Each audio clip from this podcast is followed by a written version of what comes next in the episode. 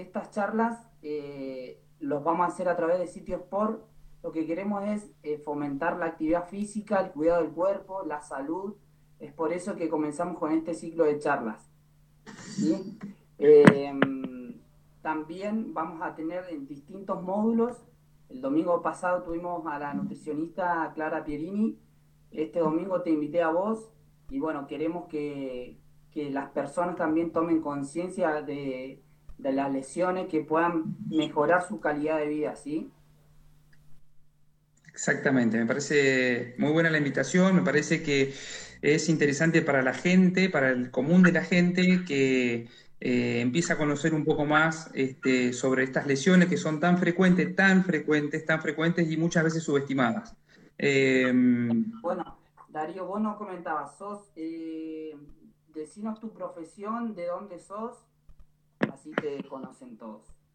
Bueno, mi nombre es Darío Escobar, soy médico traumatólogo, eh, cirujano especialista en tobillo y pie, eh, formado en la Universidad en La Plata y posteriormente acá en Neuquén, eh, en donde realicé mi residencia traumatológica y posteriormente, bueno, me formé afuera en cirugía de tobillo y pie, ya hace más de 10 años que me dedico a esto. y bueno, particularmente eh, respondiendo a tu invitación, eh, me llamó la atención y me pareció importante hablar sobre algo muy frecuente que es este, el dolor de tobillo. Bien. Darío, eh, decinos, ¿qué es un esguince de tobillo? Bueno, el esguince de tobillo, por definición, cuando uno habla de un esguince de tobillo, tiene que pensar en que hay un estiramiento o una ruptura de un ligamento. Eso pasa en cualquier parte del cuerpo cuando se define un esguince. Particularmente en el caso... Sí. que interrumpa. Esto es frecuente, eh, digamos, en el cotidiano, en la vida cotidiana y más aún en los deportistas, ¿no? Es la causa más frecuente de consulta en el, del trauma deportivo, la torcedura de tobillo. Bien, bien, bien, bien. ¿Y cuáles serían estas causas? Mira, la principal causa es la actividad deportiva eh, hay un aumento muy grande de causa de actividad deportiva sedentaria y por falta de un entrenamiento adecuado, si bien también puede pasar en pacientes que están en un entrenamiento de alto rendimiento. La diferencia eh, entre ambos es que un cuerpo preparado tiene la capacidad de producir posiblemente una lesión de menor gravedad que un cuerpo que no esté preparado. Eh, y como importancia, aproximadamente eh, una estadística del Reino Unido habla de que, es anualmente más de 300.000 consultas en un año en una guardia es por un esguince de, tobillo. Eh, eso teniendo en cuenta que hay mucha gente y mucha población que lo subestima y no concurre a una guardia directamente. Lo, lo subestima y lo trata como una torcedura o algo banal. Entonces, para que la gente vaya entendiendo un poquito, si me permites, me voy explicando la importancia primero de lo que significa una entorsis de tobillo o una torcedura de tobillo. Cuando uno, em, le traje una pieza para que se vayan orientando un poquito, cuando uno tiene un, una entorsis de tobillo, lo primero que tiene que entender es que lo que se produce habitualmente en el 95% de los casos es un estiramiento de todos los ligamentos de la región lateral de tobillo que está en esta zona y que es el ligamento, es un complejo ligamentario lateral que tiene diferentes fibras y que las diferentes fibras se estiran en diferentes posiciones de cómo está el tobillo al momento de lesionarse. En muy poco porcentaje se produce lo que llama un esguince del lado medial, que gracias a Dios es muy, muy escaso el porcentaje, porque puede ser peor que un esguince lateral del tobillo.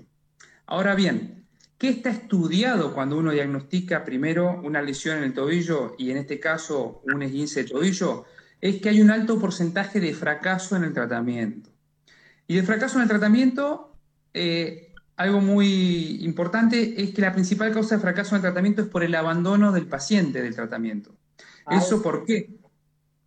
¿Por qué? Porque el paciente subestima la lesión y el paciente vuelve a hacer las actividades físicas como hacía antes. Eh, y las dos secuelas que deja esta lesión son lo que se llama la inestabilidad de tobillo, es esa sensación de que el tobillo se te va a torcer en cualquier momento y que vos decís, no me recupero más, y se me sigue torciendo, y la otra es el dolor, con la secuela para la actividad, ¿no? Eh, a, eso iba un poco la, la, pregunta que tenía anotada acá. ¿Qué pasa si no se cura bien un esguince, una torcedura de esa magnitud? Bien, lo primero es este, analizar cuando uno se tuerce el tobillo, es este, si estamos ante un esguince de tobillo. Eh, para eso es muy importante el examen físico del paciente y diagnosticarlo con maniobras muy simples, eh, maniobras que tienen eh, más de 20 años que está demostrado que sirve, y tal es así que ni siquiera es tocar al paciente, sino este, hasta hacerle algunas preguntas como el de poder caminar, el de si existe un hematoma, la necesidad de que, la observación de que si se le hinchó mucho el tobillo, es muy importante tener en cuenta también cuando uno lo examina si le duele. Bien. Eh, entonces, em, cuando uno tiene eh, un esguince de tobillo, lo puede diagnosticar fácilmente con un examen. Ahora bien, muchas veces pasa que los pacientes están diagnosticados con un esguince de tobillo, esguince de tobillo entre comillas, y persisten los dolores. En ese caso, que se produce entre un 5 y un 10% de lo que hay que buscar son lesiones ocultas asociadas a los esguinces de tobillo, y esta es una de las causas que hay, también hay dolor. No propio por la esguince, sino porque nunca fue un esguince, sino que se trataba de otra lesión. ¿Cuál es la situación en este caso? Es que ya estamos hablando de secuelas, porque habitualmente vienen los pacientes muy tarde.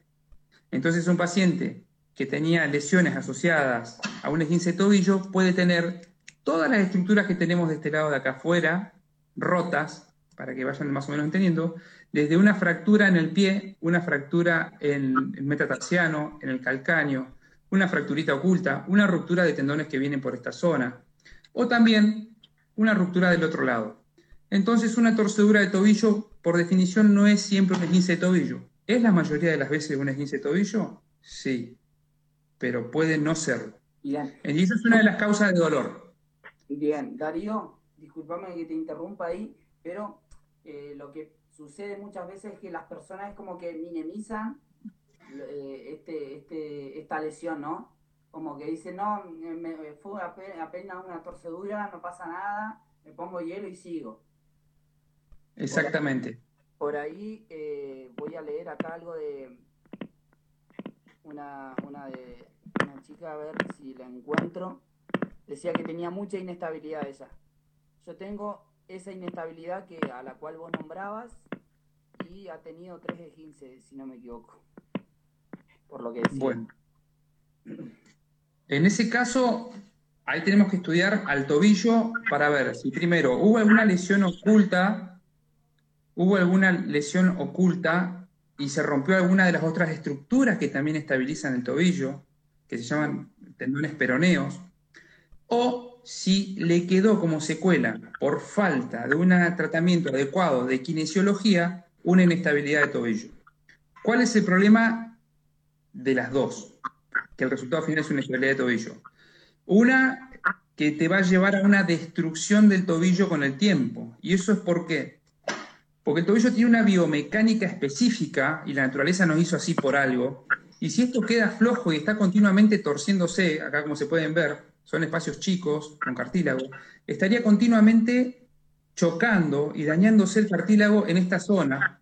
Entonces, con el pasar de los años, te termina desarrollando una artrosis de tobillo y una destrucción irreversible del tobillo. Esa es la importancia de diagnosticar adecuadamente una inestabilidad de tobillo o, eh, para evitar el, futuro que es nefasto en todos los tobillos.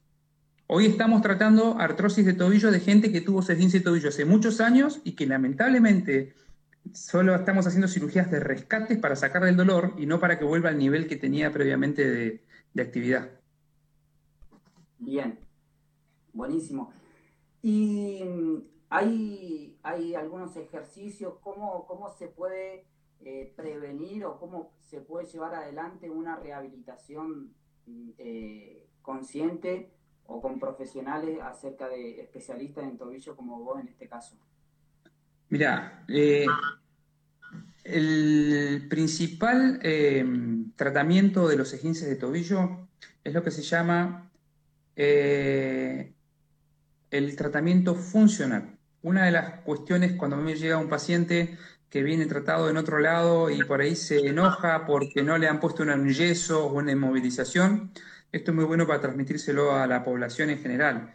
Está demostrado que no es necesario inmovilizar una entorsis de tobillo por un esguince de tobillo.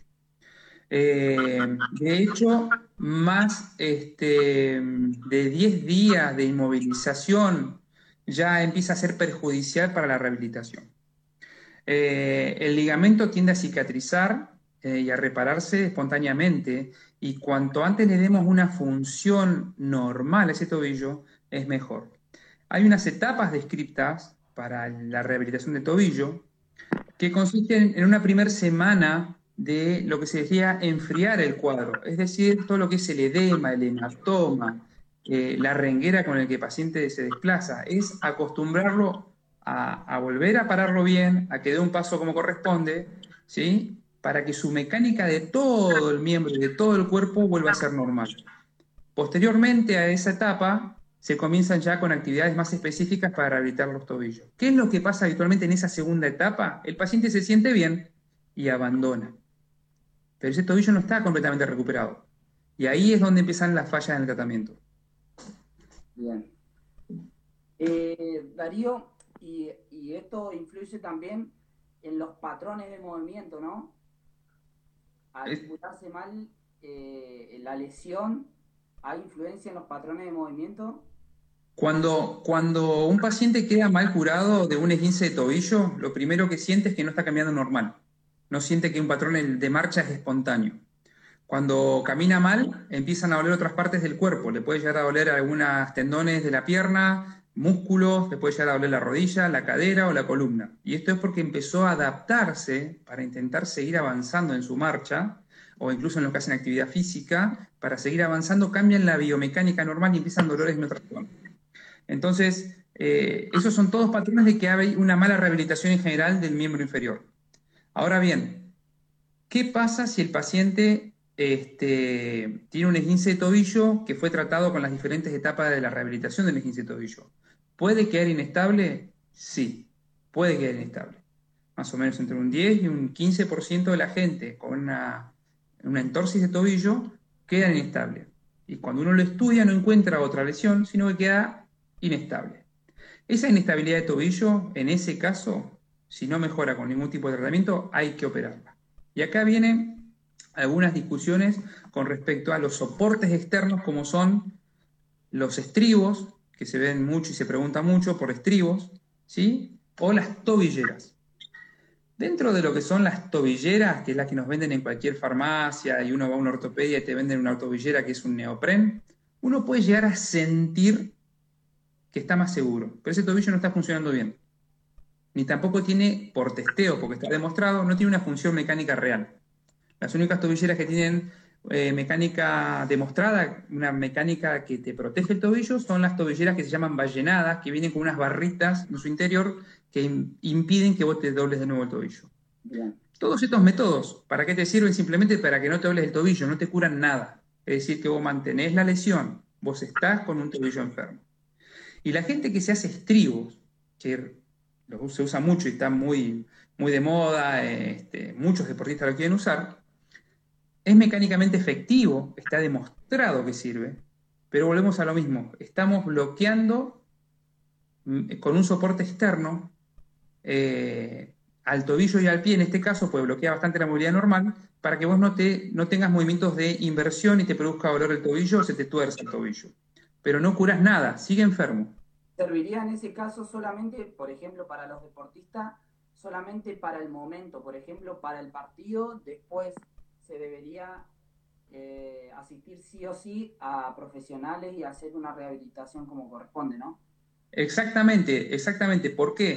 Porque eh, lo que necesitamos lograr es un tobillo sano, pero para todas las actividades. O sea, lo que yo estoy haciendo es simplemente evitar dolor en un tobillo enfermo con esas medidas. Sirve en el caso de un deportista eh, de elite que está viviendo de esa actividad, por ejemplo, que este, tiene que jugar, por ejemplo, el deporte que haga, lo tiene que hacer sí o sí porque hay otros intereses económicos. Pero en el caso de un deportista amateur, tiene que tener bien claro que simplemente lo que está haciendo es utilizando eh, un soporte eh, en un tobillo que está enfermo y que no, no se está curando, sino que está paliando los síntomas. Es algo muy paliativo, nada más, y no sirve. De hecho, los, los, tratamientos y los entrenamientos que se ven hoy en los deportistas de alto rendimiento, y cualquiera que ven cómo hacen los entrenamientos eh, en los diferentes clubes, se trabajan muchos patrones neurológicos, muchos patrones de algo que se llama propiocepción y la coordinación. Eso es este, una velocidad de reacción que tiene nuestro cuerpo frente a un estímulo. Entonces, está demostrado que las personas que recuperan esa velocidad de reacción, que estamos hablando de fracciones de segundo, fracciones de segundo, mejorando esas fracciones de, reacción, uno puede este, evitar tener una nueva lesión. Y ese es un paciente que está curado. El paciente que recupera eso, la, falla en la reacción es lo que te hace que te dobles de nuevo el tobillo. Y eso es porque la propiocepción está alterada. Si la propiocepción está alterada, nunca vas a tener una recuperación óptima del tobillo. Bien. Darío, eh, ¿querés cerrar eh, con, el tema y comenzamos con las preguntas? Eh, hay bastantes comentarios. Sí, mira, lo, más importante como para tener en cuenta cuando uno se el tobillo es primero, no subestimar la torcedura del tobillo, hacer la consulta con el especialista, consultar de nuevo si siguen los dolores, si a pesar del tratamiento siguen los dolores, no abandonen, es muy eh, poco probable que no se encuentre la causa del dolor y hay que tener en cuenta que muchas veces no fue un esguince de tobillo, eso hay que recordarlo, sino que hubo otra lesión oculta y eso es algo que se ve muy frecuente y aquellos que estén en tratamiento con un esguince de tobillo, eh, que completen los tratamientos con los kinesiólogos, que son muy importantes en esto, son muy importantes los kinesiólogos, este, para que su, la vida de su tobillo, la vida de su tobillo eh, sea, esté prolongada, porque la inestabilidad del tobillo lleva a la destrucción del tobillo. Es, es inevitable. Bien. Buenísimo. Bueno, Darío, vamos a, comenzar a leer algunas de las preguntas que habían por acá. Voy a subir así puedo ver los comentarios. ¿Tiene que ver el calzado que se usa? Pregunta Ariel Sebastián. Eh, Ariel, no está demostrado, supongo que está hablando de calzado deportivo, en el caso que está hablando de calzado deportivo, eh, no está demostrado que haya un calzado deportivo que te va a, torcer el tobillo. Lo que sí te puedo decir, si tienes un calzado deformado, estás pisando mal y estás expuesto a que te dobles el tobillo. Pero no está demostrado que haya un calzado eh, que, te, te sirva para evitar que te dobles el tobillo. Bien. Acá me dice Manuel Coria, si, indicás plantillas en este tipo de inestabilidades. No está demostrado que las plantillas sirvan para este caso de lesiones. Las plantillas tienen una función específica que es paliar síntomas en los dolores del pie en algunas formas específicas del pie. Es decir, ni siquiera existe un pie que sea enfermo. Hay diferentes formas de pie, que están los pies que son más planos, o todo lo contrario, que son más cabos, que son los que tienen muchos arcos.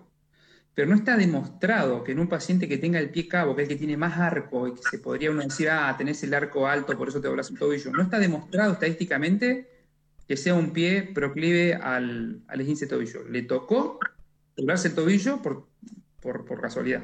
Entonces, no, no, no está demostrado que haya que usar plantillas preventivas para evitar un esguince tobillo. Bien. Acá vamos con otra. Marcela Marcela nos pregunta, ¿Cuáles pueden ser las consecuencias de esguince que se repiten en el mismo tobillo? Destrucción del tobillo. Para transmitir claridad en los conceptos. No puede persistir esa situación en el tiempo porque destruye el tobillo. Y las cirugías, lamentablemente, cuando tenemos una artrosis del tobillo, lo que significa es que se desgastó el cartílago y para eso no hay repuesto, son cirugías para calmar el dolor. Diferentes cirugías, pero es intentar llevar una máquina rota eh, en el tiempo. Pero ya está rota. Y lo óptimo es evitar que pase eso. Lo óptimo es estabilizarlo cuando está en condiciones, cuando uno tiene buena calidad de cartílago, buena estructura muscular. Eh, por eso es muy importante hacer un diagnóstico precoz y un tratamiento adecuado. Bien. Acá nos preguntan, ¿qué opinas del vendaje deportivo? Con respecto al vendaje deportivo, eh, el vendaje común, el clásico vendaje del jugador de fútbol, que se ve habitualmente, eh, está estudiado este, y todos estos estudios tienen que ver con mucho con laboratorio y con hacer evaluaciones mecánicas después de ciertos esfuerzos. Y más o menos en un deporte como es el fútbol, por ejemplo, en donde hay muchos movimientos rotacionales, flexio, flexo, extensión de tobillo y pie, estas vendas eh, se aflojan y más o menos entre 10 y 15 minutos de la actividad física mecánicamente no tiene ninguna función. Te repito, es una sensación del paciente que está más seguro, pero mecánicamente no tiene nada. Perfecto, clarísimo Darío. Y son algunos de los mitos que hay, ¿no? Porque en el caso del fútbol hay, hay, muchos jugadores que todavía se siguen vendando por justamente por lo que acabas de explicar. Si alguno ve, y esto lo invito a que empiecen a tener eh, más este, atención a clubes que, repito, uno en la televisión, hoy ver televisión y ve cómo hacen la pretemporada cualquier club, va a ver que está con una media común haciendo la parte física y corriendo y saltando para todos lados y haciendo todo tipo de actividad de coordinación y propiocepción, que eso sí es lo que está demostrado que previene lesiones. Bien. Y no el vendaje. Bien. Darío, acá Viviana Vivi Barros eh, nos dice a mí em, dice a mí me pasa que me da miedo correr por miedo a otros esguince se ve que ha tenido varias lesiones varios esguinces de tobillo y queda la sensación de miedo en ese caso en ese caso que es este, el Kimini Way, le dicen los, americanos, que es la sensación de que se le va en cualquier momento.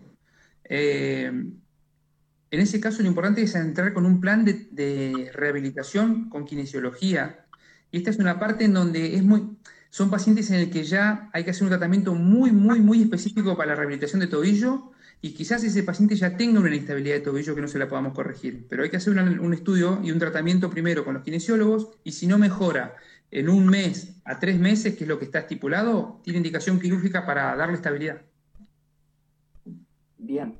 Darío, acá tenemos a Germán, si no me equivoco, dice, consulta, empecé con un esguince hice tratamiento, me siguió molestando.